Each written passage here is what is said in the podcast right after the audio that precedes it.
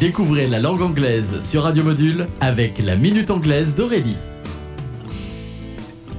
Hello everyone, welcome to La Minute Anglaise. Aujourd'hui, je vous propose de découvrir une nouvelle expression ensemble, to cost a pretty penny. To cost, coûter, a pretty penny, un joli centime. Donc littéralement, coûter un joli centime. To cost a pretty penny. Cette expression est assez transparente et facile à comprendre. Exemple. I bet that dress cost a pretty penny. Je parie que cette robe a coûté les yeux de la tête. To cost a pretty penny a donc plusieurs traductions possibles en français. Coûter un bras, coûter bonbon, coûter les yeux de la tête et toutes les expressions qui expriment un coût exorbitant. Well, that's it for today. J'en profite pour remercier mes élèves qui m'inspirent chaque jour de nouvelles expressions. Thank you everyone. Goodbye.